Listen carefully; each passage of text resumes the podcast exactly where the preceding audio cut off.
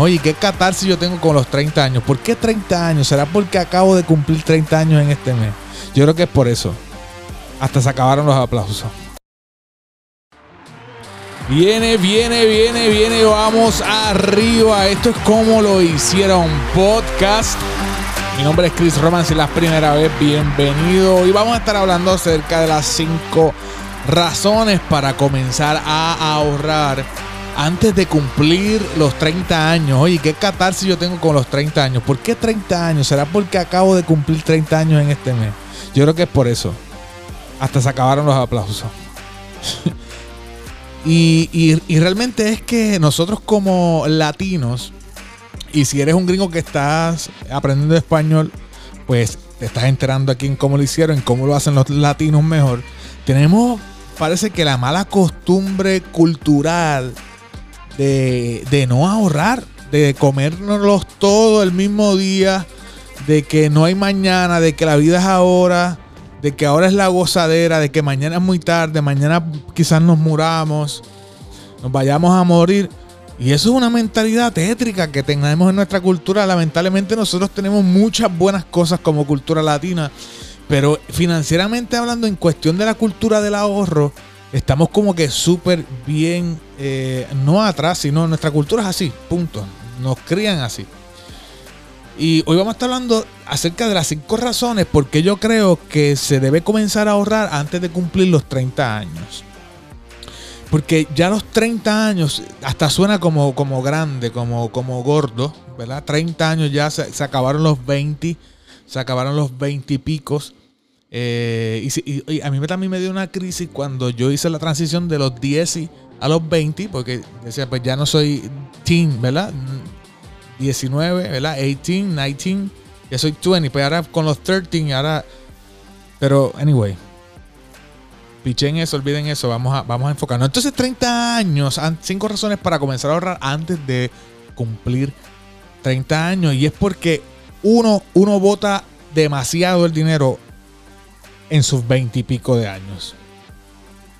Y en la cultura latina de nosotros, pues lamentablemente, pues vota aún más dinero todavía. Entonces, la época productiva de nosotros, lo que hacemos es con el dinero que nos llega, quizás de diferentes maneras, y, a través de trabajitos, de las cositas que podamos hacer durante ese tiempo, pues nos las gastamos completo. Entonces nos creemos millonarios por tener nuestro dinerito y como quizás a lo mejor todavía aún nos mantienen, pues podemos hacer y deshacer con el dinero.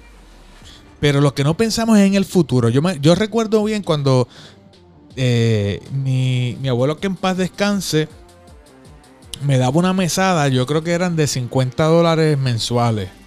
Una cosa así, 50 dólares mensuales y él siempre me decía, eh, oye Cristian, esta es tu mesada y qué sé yo qué más, pero yo te recomiendo que comiences a tener eh, un hábito de ahorrar por lo menos el 10%. Y yo decía, pero el 10%, ¿cuánto es el 10%? Pues de cada 10 pesitos, un pesito. De esos 50 pesitos que yo te doy, que guarde 5. Guarda. Me decía, guarda, guarda. Guarda esos 10%, guarda esos 5 pesitos. Comienza a hacer el hábito. Y fíjate, yo quejándome de que en la cultura de nosotros no había nadie que nos aconsejara. Quizás yo, yo estuve bien dichoso de tener a alguien que me aconsejara en ese ámbito financiero. Pero realmente eh, ese era, esperar mi abuelo, pero de manera directa, pues en mi casa, en mi hogar, pues no, no incentivaba el, ahorro. Entonces, todo era con la mentalidad de que ahora es la vida. Entonces yo decía, pero ¿para qué yo voy a ahorrar si yo lo que tengo son 14, 13 años? ¿Para qué yo voy a ahorrar ahora? Yo, yo, me, yo me quiero comprar los tenis de ahora. Yo, yo me quiero eh, me quiero gastar los chavos encima comerme lo que yo quiera, porque yo voy a tener que pasar necesidad. Después yo me resolveré para buscar el dinero después. Y esa es la mentalidad que después es que, mira, ya yo tengo literalmente 30 años. Y quizás si yo hubiese eh, eh, aplicado aquellos consejos financieros eh, quizás hubiese tenido una base sólida para construir una anualidad, algún fondo de inversión, para, cualquier proyecto futuro o, cualquier emergencia que me hubiese pasado durante ese transcurso de tiempo. ¿Y por qué las cinco razones? Uno, la razón primera es porque te puedes preparar para tu retiro. Y antes, pero pensando ya en los veintipico de años para tu retiro, pues fíjate, si hubiésemos tenido esa mentalidad antes, yo sé que muchos de nosotros, de los que quizás tengan más añitos que yo, más de 30 años, están diciendo, antes, si yo volviera a tener 20 años, hace 10 años atrás, yo lo hubiese puesto en un fondo de retiro y aunque pasara qué sé yo qué más, pero yo me quiero retirar joven. Pues si tú te quieres retirar joven, escúchame joven que me escucha, escúchame joven que me escuchas.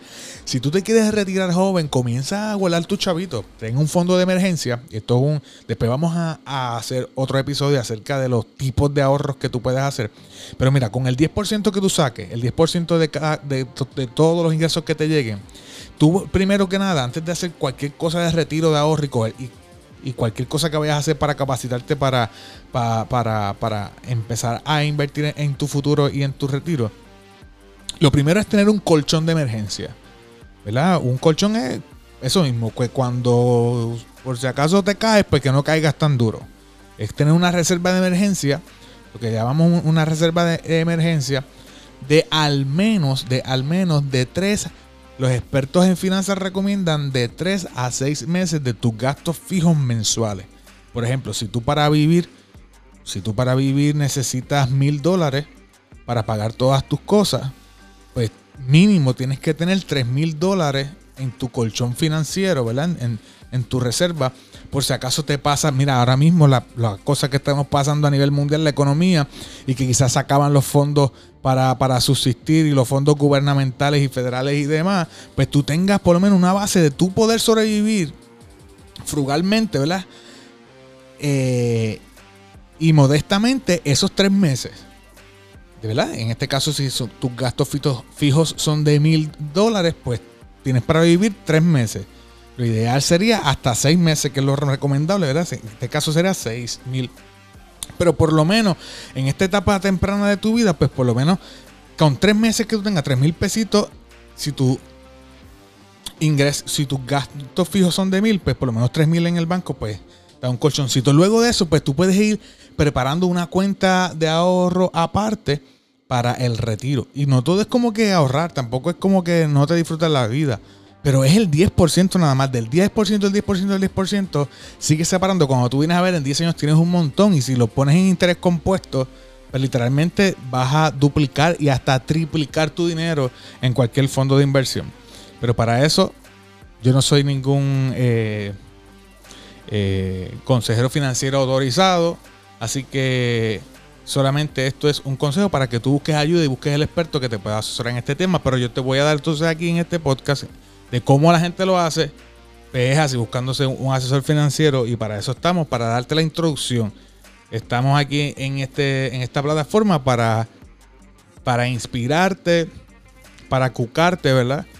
Y para motivarte a que sigas creciendo financieramente y que esto sea una introducción en, este mundo del emprendimiento y de las finanzas personales y de las finanzas en, general. Eh, para tener una obviamente para tener una jubilación eh, digna para cuando estés viejito, pues puedas vivir cómodamente con esos ingresos pasivos. Otra cosa es pensar en el futuro. Es el segundo. Pensar en el futuro. ¿Por qué? Porque como lo que decimos, hay cosas en el mundo que tú no las puedes controlar, como esta cosa que estamos viviendo ahora a nivel mundial, y que te tienes que preparar para cualquier situación de emergencia. El tercer consejo y la tercera recomendación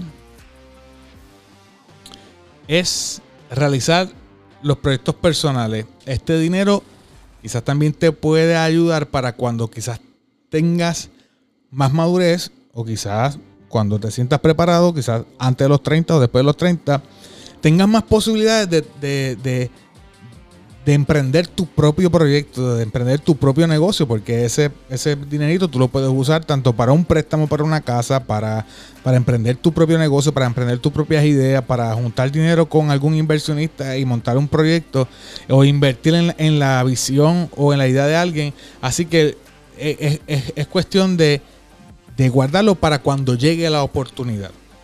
Así que eso es otra de las razones, ¿verdad? Recomendable que estamos diciéndote aquí en donde lo puedes utilizar. Otra vez, tener una familia. Mucha gente que se quiere eh, casar rápidamente, antes de los 30. Pues mira, si esa es tu meta, tener una familia, créeme que eh, sí es, ¿verdad? Un, un gasto eh, de cuestión monetaria, así que te tienes que preparar para si te quieres casar, si te quieres tener una familia, si quieres tener hijos o hijas o varios hijos o hasta nietos, pues te tienes que preparar financieramente. Y quinta razón es que eres más productivo. En esa edad, pues estamos bien productivos, podemos hacer un montón de cosas y quizás vivamos todavía con nuestros padres. Así que lo que no pagamos en renta, lo que no pagamos quizás en renta, en compra, o si ayudamos quizás en, en algunos gastos del hogar, pues no nos podemos ahorrar y, es, y eso que ahorramos podemos entonces quizás invertirlo en, un futuro. Así que ese es el momento. Tú que me escuchas, que tienes 20, 17, 18 años, 20, 25, comienza a ahorrar desde ya, aunque sea el 10%, el 10%, hazme caso, el 10% y que no lo toque nadie. Que ni tú mismo puedas y que solamente tú tengas que ir al banco y tener que firmar 40 documentos para sacar lo que sean 10 pesos de la cuenta de banco. Así que ponte así, ponte, ponte disciplinado con el tema para que quizás tenga un futuro más brillante y en estos tiempos de incertidumbre mucho más todavía. Así que estas fueron las cinco razones para comenzar a ahorrar antes de cumplir tus 30 años. Y te entraste solamente aquí en cómo lo hicieron con Chris Roman. Así que si nos estás escuchando a través de Apple Podcast, por favor no olvides de, darte, de darnos las cinco estrellas ahí Date cinco estrellas ahí, danos tu comentario. Síguenos a través de las redes, a través de Instagram, como lo hicieron podcast, y a través de Twitter, como Chris L. Roman.